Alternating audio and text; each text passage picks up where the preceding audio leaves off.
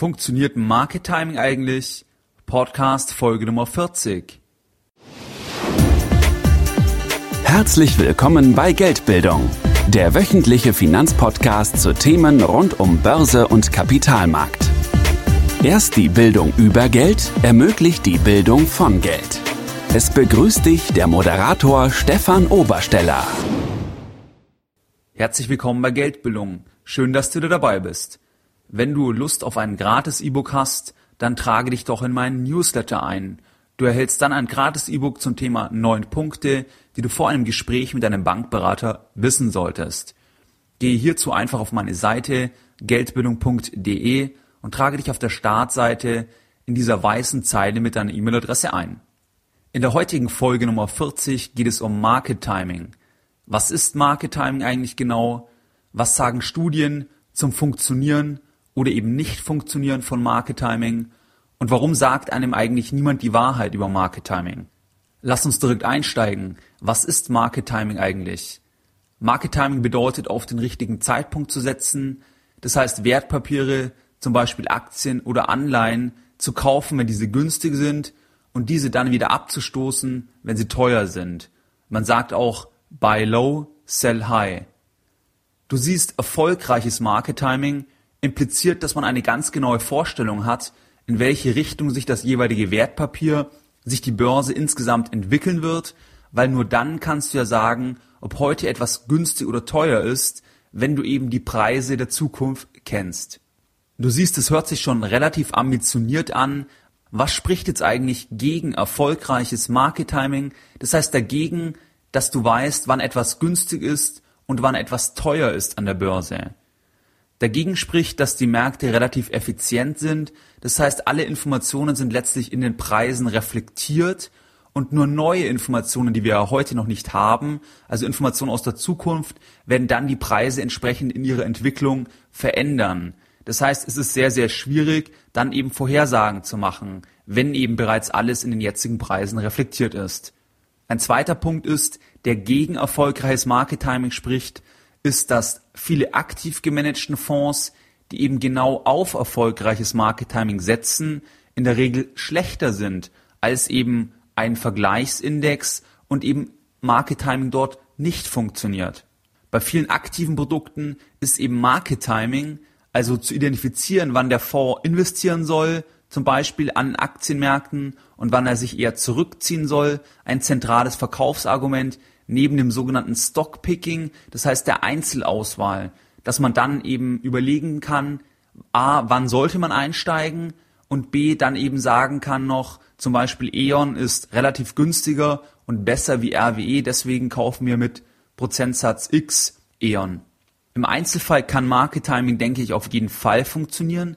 Das Problem ist immer, man weiß dann nicht, ob es letztlich Glück war oder eben Können des jeweiligen Analysten, des jeweiligen Fondsmanagement, dass dieses wirklich so überlegen ist, dass es eben sagen kann, wann es günstig ist und wann es teuer ist. Eines kann man aus meiner Sicht mit Sicherheit sagen, es ist sehr, sehr schwierig, über einen längeren Zeitraum erfolgreiches Market Timing zu machen, da man dann stets ja immer richtig sein muss, entscheiden müsste, wann man jetzt einsteigt und wann man entsprechend aussteigt. Das Kernproblem ist, dass ganz wenig Handelstage auch über einen längeren Investitionszeitraum sehr, sehr entscheidend sind für die Performance. Das bedeutet, auch über einen längeren Zeitraum müsstest du dann immer richtig liegen. Jetzt investieren, jetzt wieder verkaufen, jetzt wieder investieren, jetzt wieder verkaufen, um eben auch die relevanten Tage, die für die Performance so entscheidend sind, entsprechend mitgenommen zu haben, im Guten wie im Schlechten. Das heißt, dass du, wenn es stark nach oben geht, natürlich voll an den Aktienmärkten investiert bist und vor einem Crash diesen entsprechend kommen siehst und dann natürlich auch deine Positionen reduziert hast. Da gibt es eine sehr interessante Studie zum Thema Stock Market Extremes and Portfolio Performance. Du findest den Link zur Studie unter den Show Notes unter geldbildung.de forward slash timing. Die Highlights der Studie sind die folgenden. In der Studie hat man sich einen Zeitraum von 1926 bis 2004 angesehen und man hat dort einen Index nach Marktkapitalisierung betrachtet, wo Teilkomponenten von der New York Stock Exchange drin waren und der American Stock Exchange. Ein Ergebnis war zum Beispiel, wenn man im Zeitraum 1926 bis 2004 die besten 48 Monate verpasst hätte, das entspricht etwa 5% des Gesamtzeitraums, dann wäre die Rendite eben bei dieser Aktieninvestition schlechter gewesen als bei einer Investition in kurzlaufende US-Staatsanleihen, das sind sogenannte T-Bills. Und die Rendite wäre sogar um 30% schlechter gewesen, obwohl T-Bills natürlich ein völlig anderes Risikoprofil haben, wie eben Aktienmärkte. Also ein viel niedrigeres Risikoprofil. Das heißt, eigentlich müsste man mit Aktienmärkten immer viel, viel mehr Rendite machen, wie mit T-Bills. Aber in diesem Beispiel waren eben nur 48 Monate sehr, sehr entscheidend. Noch extremer ist es, wenn man nur die 0,6 Prozent der Tage verpasst hätte, also der besten Tage des Aktienmarktes, dann wäre die Rendite immer noch schlechter gewesen als bei einer Vergleichsinvestition in kurzlaufende US-Staatsanleihen.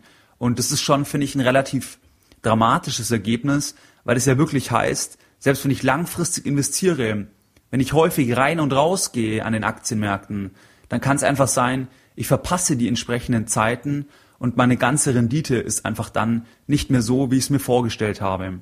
Im Schnitt hatte der Index im Übrigen von 1926 bis 2004 im Schnitt etwa 10% PA, also 10% pro Jahr an Rendite gemacht. Wenige Tage sind also für die Rendite entscheidend, auch bei längeren Investitionsentscheidungen und deswegen ist Market Timing eben auch sehr herausfordernd, weil man immer genau die richtigen Zeitpunkte erwischen müsste. Jetzt die Frage, warum sagt einem eigentlich keiner, dass Market Timing nur sehr schwer möglich ist oder zumindest mal sehr ambitioniert ist? Für mich ist ein wesentliches Argument, dass das der Fall ist, dass Market Timing einfach für den Vertrieb von aktiven Investmentfonds sehr, sehr gerne eben als Verkaufsargument verwendet wird. Das heißt, dass man sagt, der Fonds hat eine sehr, sehr intensive Research-Abteilung, sehr, sehr erfahrenen Fondsmanager, sehr, sehr kompetente Leute, mit einer sehr, sehr guten Ausbildung. Und deswegen würden diese Leute wissen, wann sie eben investieren sollen und wann sie eben ihre Investition reduzieren sollten. Beispiel jetzt eben am Kapitalmarkt, an der, am Aktienmarkt. Die Realität ist ja aber eben, dass es nur sehr, sehr schwierig möglich ist. Und trotzdem wird das Argument natürlich sehr, sehr stark gebracht, weil das natürlich auch ein Teil ist, wie man sich die Gebühren erklärt. Die Gebühren erklärt man sich eben, dass, dass, dass der Fondsmanager das quasi weiß, wann er einsteigen soll, A, und B, dass er eben weiß, welche Papiere er auswählen soll und welche Papiere relativ gesehen immer besser sind eben zu einem Index entsprechend. Das heißt, dieser Punkt ist im Endeffekt monetäres Interesse, dass natürlich eine Industrie auch darauf aufgebaut ist, dass eben Market Timing und das Stockpicking funktioniert und die Realität zeigt halt, dass es sehr, sehr schwierig ist. Und dann muss eben jeder Anleger selbst entscheiden, ob er darauf hofft, dass es funktioniert oder ob er eben das tut, was eigentlich Studien sagen oder was eben, wenn man realistisch ist, beziehungsweise wenn man sich die Realität anschaut, was man eigentlich machen sollte. Der zweite Punkt ist, dass wir dazu neigen, aus meiner Sicht, dass wir expertengläubig sind. Hier kann ich ein Buch von Professor Gigerenze empfehlen, habe ich schon häufiger empfohlen, aber ich finde es wirklich gut. Das ist das Buch Risiko und das Buch Der schwarze Schwan von Taleb und dort insbesondere Kapitel 10 Skandal bei den Vorhersagen. Du findest die Links zu den Büchern unter geldbildung.de forward slash timing. Ein dritter Grund ist für mich, dass Menschen eben zur Kontrolle neigen. Das heißt, man will irgendwie die Zukunft auch kontrollieren. Wir alle haben ein gewisses Sicherheitsbedürfnis und man will sich dann eben nicht eingestehen, dass zum Beispiel eigentlich niemand genau weiß, ob jetzt etwas teuer oder günstig ist, ob jetzt die Börse rauf oder runter geht. Und deswegen möchte man irgendwie doch glauben, dass Market Timing funktioniert und dass es eben Menschen gibt, die konstant Market Timing auch erfolgreich praktizieren können. Was bedeutet das jetzt alles für dich? Es gibt natürlich Möglichkeiten von erfolgreichem Market Timing. Ohne Frage, das will ich in keinster Weise abstreiten. Die Frage ist halt A immer, wie wahrscheinlich ist das Ganze und wie stark ist dort die Komponente Glück was wiederum impliziert, dass jemand, der heute erfolgreich Market Timing gemacht hat, das ist, sagt einfach nichts darüber aus, ob er das in Zukunft auch machen wird oder ob er in Zukunft auch eben das richtige Market Timing treffen kann. Rein rational sage ich einfach, müsste man zu dem Ergebnis kommen, dass eben Market Timing sehr, sehr schwierig ist und dann muss einfach jeder selbst entscheiden, ist mir zum Beispiel die Kostenstruktur für ein vermeintlich erfolgreiches Market Timing das Ganze wert oder eben nicht oder eben wähle ich Produkte so, dass ich eben sage, Market Timing funktioniert eigentlich nicht. Ich spare zum Beispiel regelmäßig in passive Produkte ein. Wenn ich einen größeren Betrag habe, investiere ich den meinetwegen auch in verschiedene passive Produkte und steige dort schrittweise ein, sodass ich Market Timing eigentlich nur bedingt beachten muss und alles Geld, was ich am Kapitalmarkt investiere, an der Börse investiere, brauche ich auch über einen längeren Zeitraum nicht. Und wenn ich etwas brauche, dann brauche ich vielleicht nur einen Teil und kann dann einfach mit einer Teilposition rausgehen, weil der Kapitalmarkt einfach eben sehr, sehr langfristig als Investitionsvehikel gesehen werden sollte. Deine Lessons learned in der heutigen Podcast-Folge. Market Timing bedeutet Buy Low, Sell High. Das heißt, kaufen, wenn es günstig ist und verkaufen, wenn es teuer ist. So zumindest der Idealfall. Erfolgreiches Market Timing ist in jedem Fall als ambitioniert zu sehen, da eben wenige Tage über die Performance auch bei einer langfristigen Investition entscheiden und man dann genau immer den richtigen Zeitpunkt treffen müsste. Obwohl es bekannt ist, dass eben Market Timing herausfordernd ist, werden noch viele Produkte über den Vorteil eines erfolgreichen Market Timings beworben und dass eben diese Produkte flexibel und schnell reagieren können, wenn Märkte oben sind, verkaufen, wenn Märkte unten sind, einsteigen, dass es eben möglich wäre.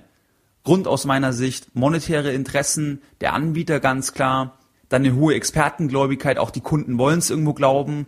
Und natürlich auch so das Grundbedürfnis des Menschen nach Sicherheit, nach Kontrolle über die Zukunft und dass man einfach an irgendwas festhalten will und man möchte das einfach glauben, dass es eben möglich ist, dass einem jemand sagen kann, verkaufe jetzt und kaufe jetzt. Die Show Notes, also die Links zu den Büchern und Studie findest du eben unter geldbildung.de forward slash timing.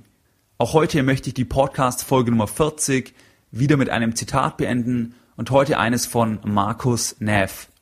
Der Anlageberater ist ein Mensch, der zunächst sehr wenig über vieles weiß, dann immer weniger über immer mehr, bis er praktisch nichts über alles weiß. Der Analyst weiß sehr viel über sehr wenig, dann immer mehr über immer weniger, bis er praktisch alles über nichts weiß. Der Bankkunde glaubt anfänglich, dass er alles weiß, bis er schlussendlich nichts mehr über nichts weiß, weil er auf die Ratschläge von Anlageberatern und Analysten hört. Mehr Informationen zu Themen rund um Börse und Kapitalmarkt findest du unter www.geldbildung.de. Und immer daran denken, Bildung hat die beste Rendite.